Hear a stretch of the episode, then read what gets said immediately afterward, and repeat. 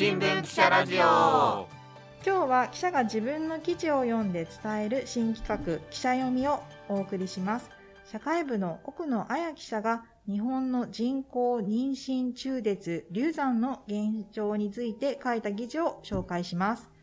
こんにちは奥野彩です。私はジェンダーの問題や LGBTQ セクシュアルマイノリティに関すること子供や保育について取材しています今日は2021年7月20日東京新聞長官に掲載された中絶流産吸引法を広めて総破法に代わり厚労省が周知を通知という記事を読み上げたいと思います。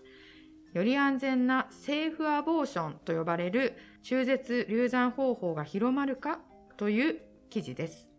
そもそもなんですけれども、はいえー、人工妊娠中絶というのはどういうものなんでしょうか？はい。母体保護法という法律で妊娠22週未満で身体的経済的理由や暴行脅迫によって妊娠した場合に都道府県医師会の指定医による中絶が認められています。妊娠12週未満の初期の手術は子宮内から器具で書き出す走破法や吸引法と呼ばれる方法で行われていますが、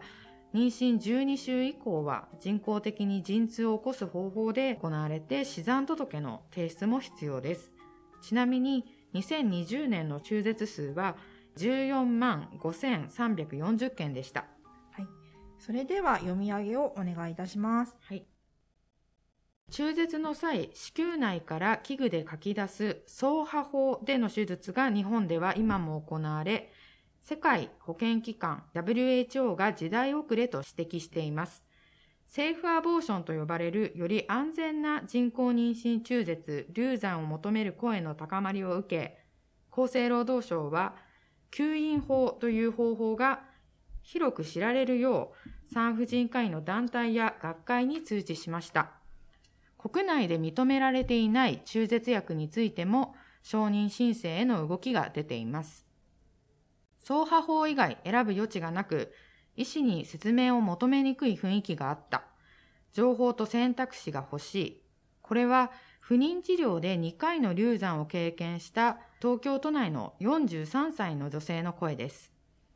総破法は子宮の内容物を金属製の器具で書き出す中絶手術です。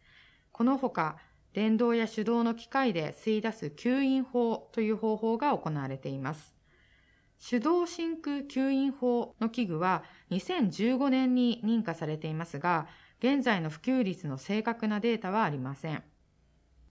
WHO は2012年発表のガイドラインで、総破法は時代遅れの外科的中絶方法として、吸引法か中絶薬に切り替えるべきだと指摘しています。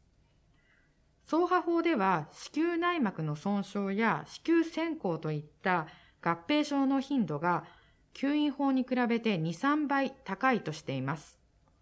セーフアボーションの情報発信をしてきた産婦人科医の遠見咲子さんによると、国際的に総破法は標準的ではなく、アメリカやイギリスではほとんど行われていないといいます。7月2日付の厚労省の通知では、この WHO のガイドラインの抜粋を添付して、国際的な動向を踏まえて、電動式吸引法と手動式吸引法の周知を求めました。塩美さんは、安全な中絶へのアクセスは女性の権利、通知を機により安全な方法に切り替わるよう徹底してほしいと期待しています。この通知について、日本産科婦人科学会理事長で大阪大学教授の木村忠さんは、吸引法は世界の潮流であり、周知には取り組んでいきたいと話しました。一方で、日本の中絶手術の合併症発症率は低いとして、安全性は確保されていると説明しました。